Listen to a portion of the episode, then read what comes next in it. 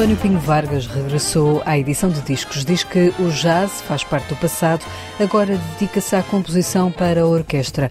No ensaio geral conversamos com o pianista e compositor sobre o disco Lamentos. Mais à frente vamos ao cinema ver o filme O Som da Liberdade. Vamos também ao Teatro Aberto espreitar a peça Tempestade Ainda, escrita pelo Nobel Peter Handke. Visitamos uma exposição sobre a história da liberdade religiosa e escutamos o novo disco de Pedro Motinho. Seja bem-vindo ao ensaio geral.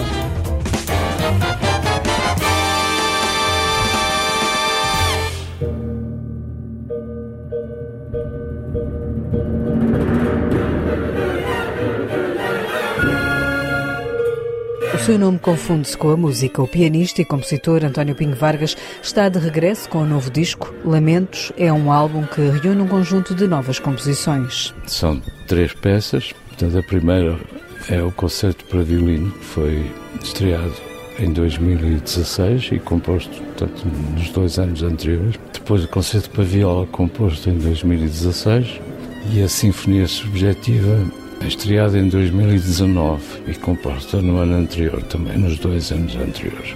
Tanto o concerto para violino como a Sinfonia Subjetiva estrearam aqui no CCB com a Orquestra Metropolitana em, em diferentes contextos com diferentes maestros, mas enfim estão ligados tanto à Orquestra Metropolitana como ao Centro Cultural de Belém, sendo que são também encomendas do CCB.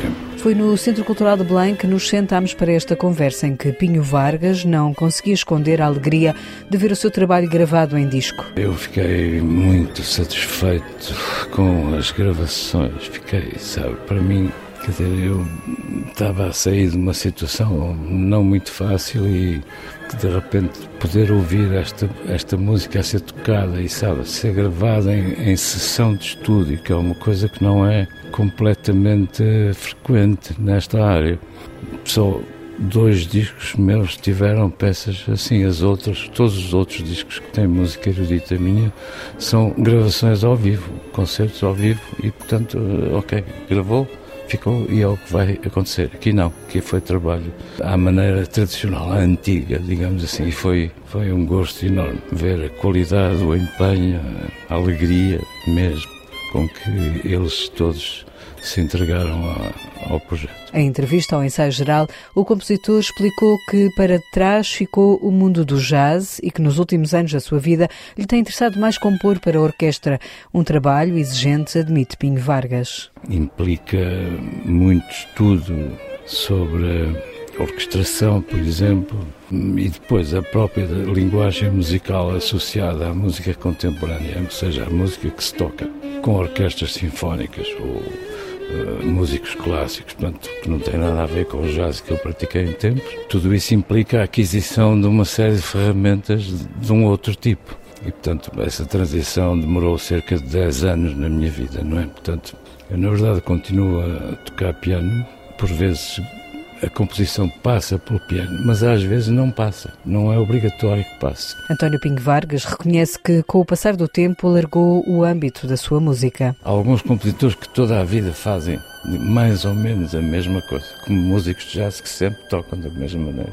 E eu pertenço ao outro grupo, ao grupo dos inquietos, daqueles que mudam de estilo, que os Stravinskys, digamos assim, deste mundo, porque o Stravinsky, como é sabido, teve três estilos, a fase russa, a fase neoclássica, a fase serial, quer dizer, sabe, e, e essa inquietude faz parte. E quais são as fases do António Pinho Vargas? A primeira fase é claramente a fase em que eu toquei jazz e gravei discos e pronto, isso era uma prática musical. Ao mesmo tempo eu estava a começar a compor peças da música contemporânea, ou seja, para músicos clássicos tocarem. Esta primeira fase é uma fase em que predomina a música de câmara, música para poucos músicos. Depois há uma fase em que eu componho óperas. Primeiro dois ciclos de canções e depois quatro óperas. E finalmente tenho composto especialmente música para orquestra. No seu passado musical, António Pinho Vargas recorda que compôs várias obras de caráter religioso. Tratei muitos textos religiosos, mas sabe, eu também devo dizer que o fundamental é que aquilo era música para coro e orquestra. Aí a presença da tradição religiosa da história da música ocidental é, é potentíssima e, portanto, a primeira que eu compus foi o Judas uh, Secundum, Johanan, Matão, portanto, os, os, quatro evangelistas. Isto foi para uma, uma encomenda para um festival de música sacra em Viana do Castelo. Agora, eu li a Bíblia com 15 anos, na, na altura da minha crise de, de fé. Portanto, eu tornei-me não crente, não sou crente. No entanto, aqueles textos são muito importantes para a nossa cultura no seu todo. Muitas vezes são peças de uma enorme beleza literária em si mesmo e, sobretudo, são coisas que todos percebemos de uma maneira ou de outra porque ouvimos falar desde muito novos. São presença na nossa cultura, independentemente da, da crença que de facto eu não voltei a ter. E onde ficou o mundo do jazz, por onde António Binho Vargas começou? O jazz está guardado num sítio secreto no meu coração, porque foi uma fase muito importante da minha vida. Adoro, adoro aqueles discos, adoro as músicas que, que, compus, que nós tocamos. Tenho uma enormíssima atitude afetiva em relação àquela música e à, àquele período da minha vida. Simplesmente já passou, não é? é, é agora faço outra coisa, que, que até nem, nem é jazz, nem é improvisado, nem nada. Este outro género musical está em Lamentos, o novo trabalho discográfico que António Pinho Vargas lança aos 72 anos.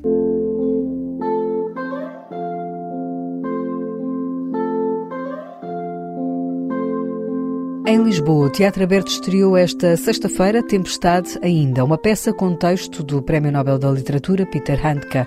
Com a encenação de João Lourenço, a peça tem interpretação de Carolina Picoito Pinto, Cristo Alfaiate, João Pedro Vaz, Luís Barros, Manuel Sapessoa, Mia Henriques, Sérgio Praia e Susana Arraias. A peça conta Vera Sampaio Lemos, que assina a dramaturgia, tem em palco uma personagem que é o autor. Esta peça destaca-se de muitas outras do Peter Handke, principalmente por ser uma peça muito pessoal, por nós termos o próprio Peter Handke enquanto figura dramática na própria peça. Portanto, ele é o eu, é o narrador, é o condutor, é a figura central da peça. E esta peça desenvolve-se como uma viagem no tempo ou como um sonho acordado, porque ele está no tempo de hoje e, através da recordação, da memória, viaja no tempo e regressa às suas raízes na região da Caríntia, na Áustria,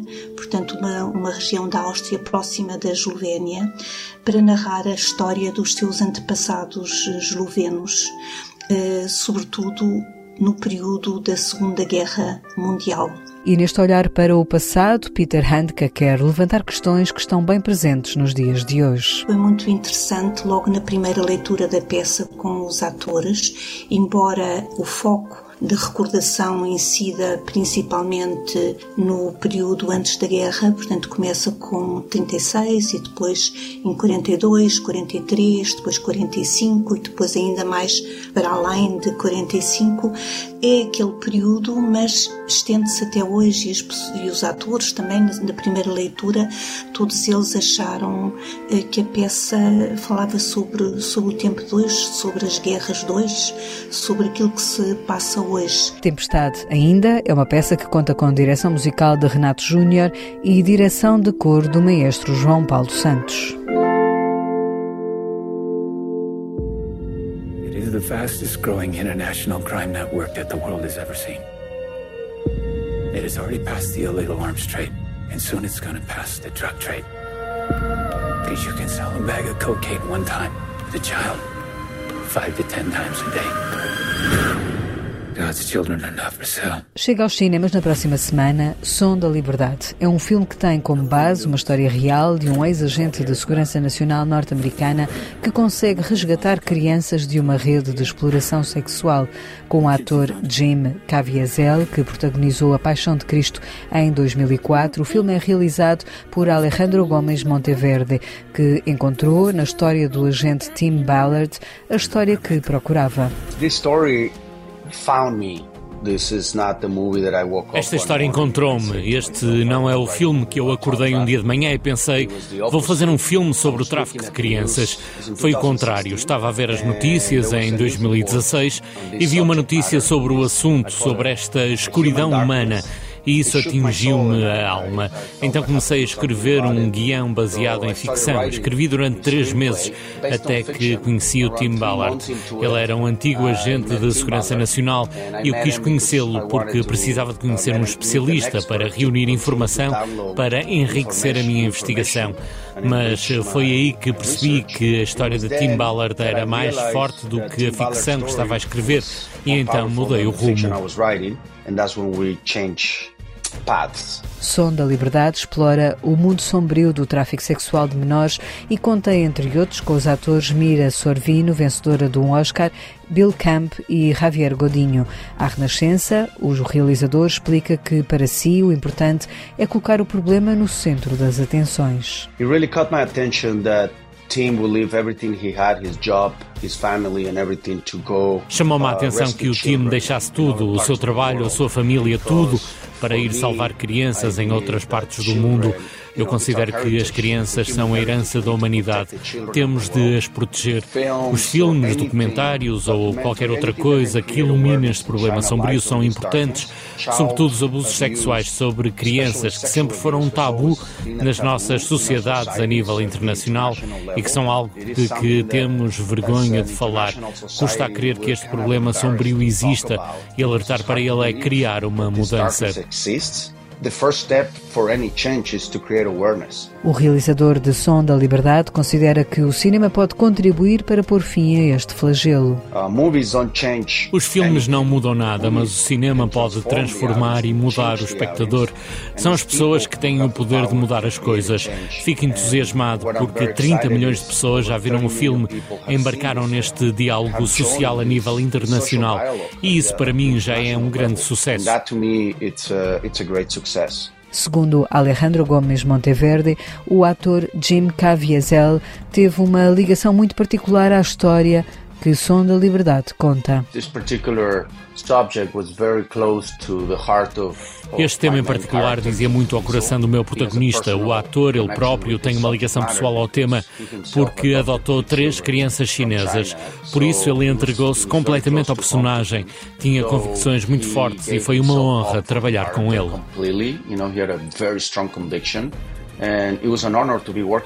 Som da Liberdade foi um fenómeno de sucesso nos Estados Unidos. Chega na próxima semana aos cinemas portugueses com o apoio da Renascença.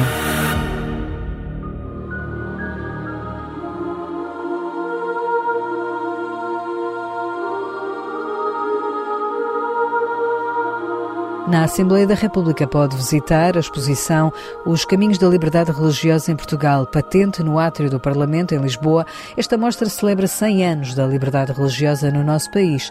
Ana Catarina André. Comissariada pelo jornalista António Marujo, a mostra percorre os principais momentos da liberdade religiosa em Portugal no último século, desde a instauração da República em 1910 até aos nossos dias. Evoca-se aqui os primeiros tempos de tensão e conflito durante a Primeira República, depois o regime do Estado Novo, que por um lado tentava eh, ou era próximo da Igreja Católica em termos institucionais, mas depois também perseguiu muitos católicos e outros, outras pessoas religiosas que contestavam o regime mesmo a partir da sua crença e da sua fé. E depois, no regime democrático, temos eh, a memória, a reflexão sobre o que foram os diferentes debates, eh, por exemplo, logo a seguir ao 25 de abril de 74, a questão do divórcio para os católicos, depois a questão do ensino, a questão dos média, da presença das religiões nos média. Ao longo da exposição aborda-se a relação entre as religiões e o Estado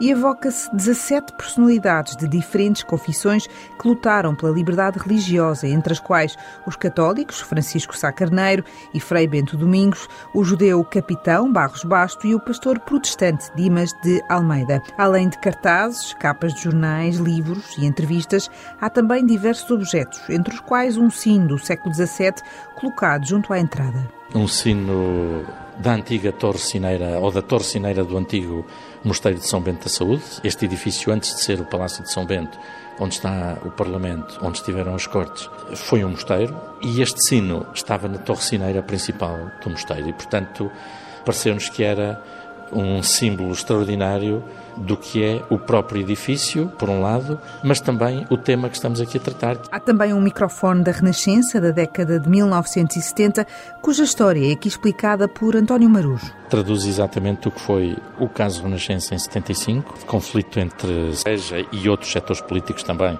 sobre a posse dos média, a apropriação dos média como fator importante na comunicação. O debate que se gera a partir de 1975 com esse caso Renascença acaba por desembocar, anos mais tarde, na celebração de um protocolo, que é o que permite a existência de um programa na rádio e na televisão públicas de emissão das confissões religiosas. Uma das histórias da exposição Caminhos da Liberdade Religiosa em Portugal patente até 28 de fevereiro no átrio principal da Assembleia da República. São histórias para descobrir na exposição aberta ao público até 28 de fevereiro no átrio principal da Assembleia da República.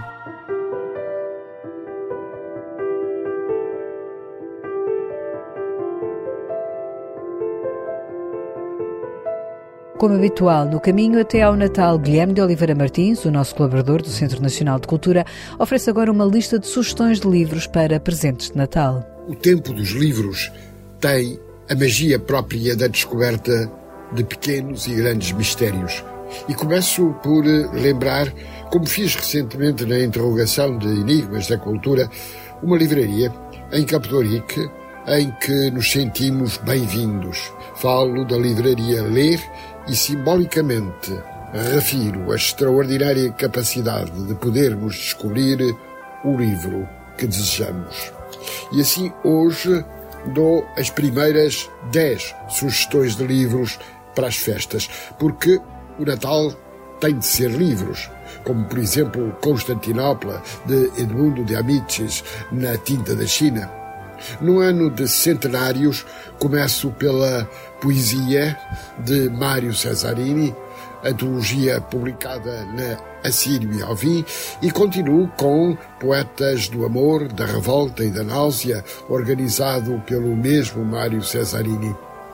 Entrando nas eh, recentes publicações, Morte e Democracia na Relógio d'Água, de José Gil, Poder-se-á conceber um sistema democrático plenamente imanente que impeça a crença na imortalidade da alma de perverter a ação política? Podem as nossas decisões em vida ser influenciadas pelo destino que damos aos mortos? Na Dom Quixote, Mário Cláudio escreve Teoria das Nuvens. Numa cidade portuguesa, facilmente identificável, mas também na Espanha do século de ouro, um punhado de personagens rumo ao horizonte da sua redenção. Uma fotógrafa e um músico, uma empregada doméstica e um académico da literatura, um velho colecionador, um poeta místico e uma criança eterna encontram-se e desencontram-se ao sabor do acaso. Rodrigo Guedes de Carvalho escreve na Dom Quixote As Cinco Mães de Serafim 100 anos na Foz do Douro, 1923-2023. Porto, Ninho, Galiza e Trás-os-Montes. Talvez a amizade seja outro nome para a família. Talvez a amizade seja um outro nome do amor. By the Book, edita de Isabel Silveira Godinho, Histórias de uma conservadora de museu.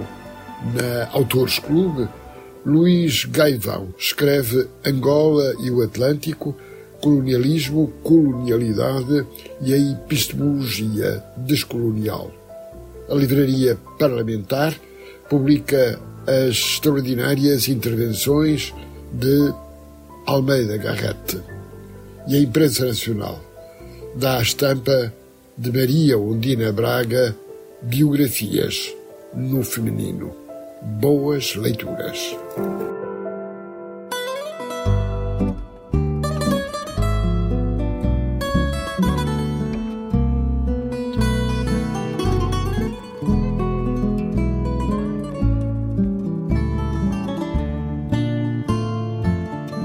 Daquela viola antiga um resto de moraria é um dos fados tradicionais incluído no novo disco de Pedro Motinho. O fadista está a lançar Casa d'Água, um álbum que explora dois lados, o da tradição e o da inovação.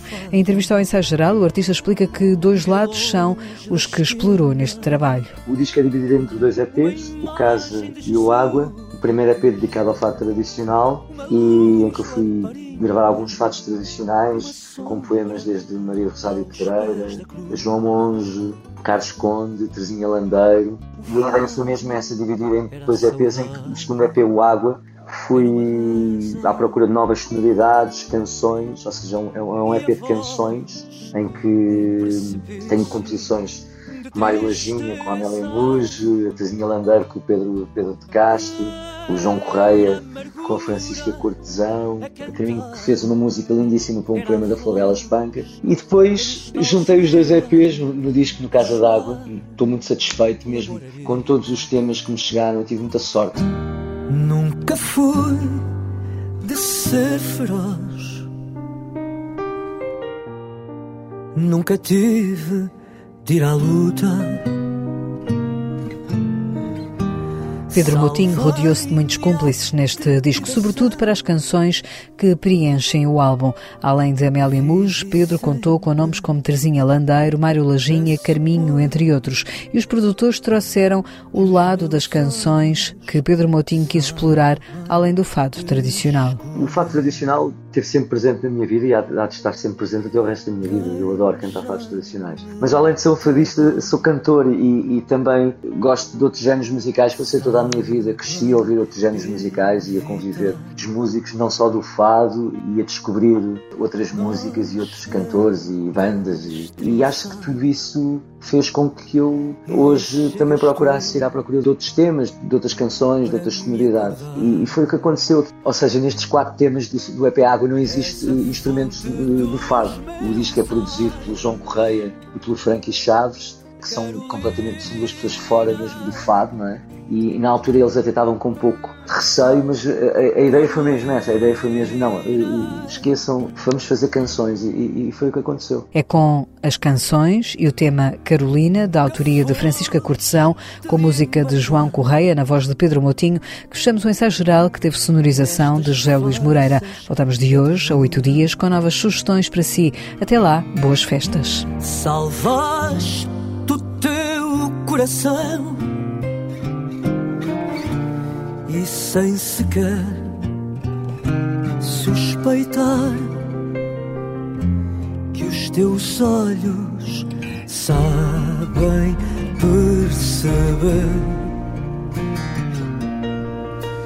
quem já te quer bem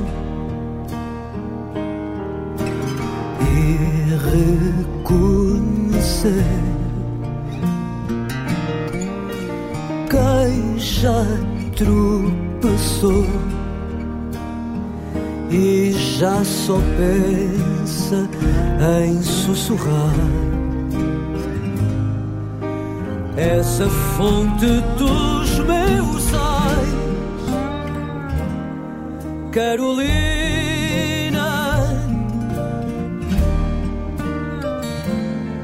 Carolina.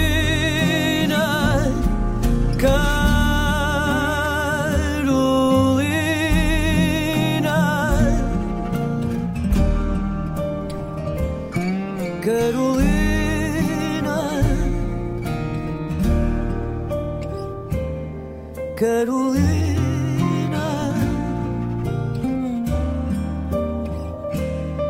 Carolina.